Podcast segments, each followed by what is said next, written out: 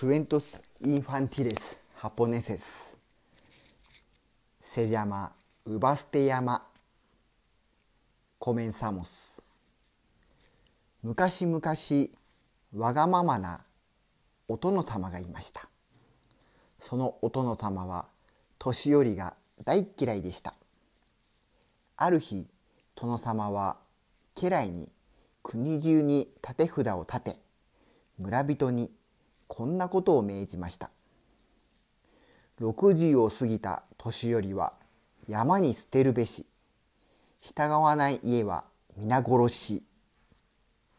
誰もが家中の者が殺されるのを恐れて仕方なくと殿様の命令に従いました。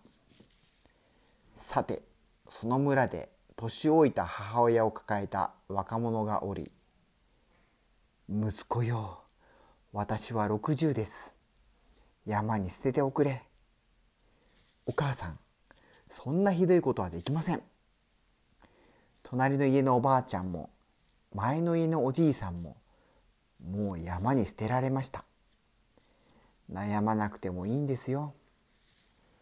若者はしぶしぶ母親の背中に背負うと山をり登りましたがやはり母を山に捨て置き去ることはできず母親を背負ってよりこっそり家に戻りそして裏の親に隠しました。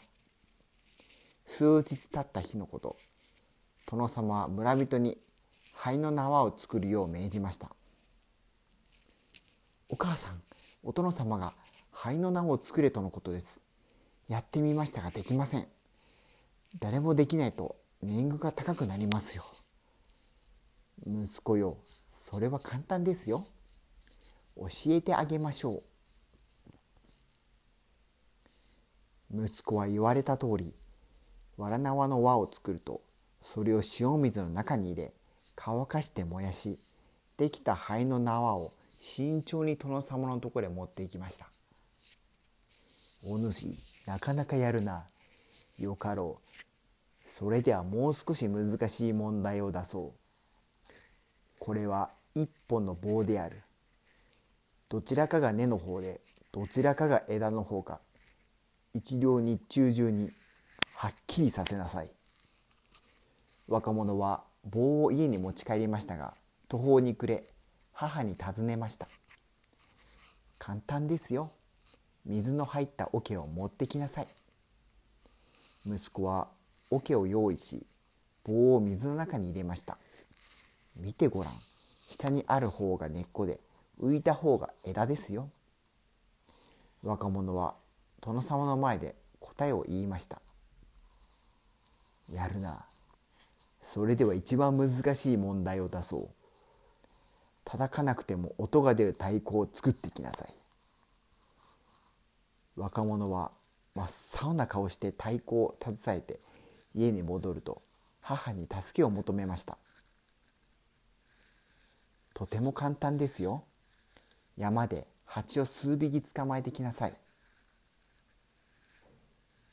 母親は少し太鼓の皮を緩めると蜂をその中に入れまた皮を締めました太鼓は音を立て始めました若者は音のする太鼓の殿様に渡しました参ったそちは一人で三つの難問を解いたのか？お殿様実は申し上げますと問題を解いたのではなく私ではなく母親です。お殿様は年寄りを山に捨てるよう命じました。でも私はそのような残酷なことはできませんでした。母を牢屋に隠し年寄りは体が弱くなっても若い者より物知りです。殿様はしばらく考えて「その通りだな。わしが間違っていた。もう年寄りを山に捨てるのはよそう」それからその国はお年寄りを大切にする国になりました。おしまい。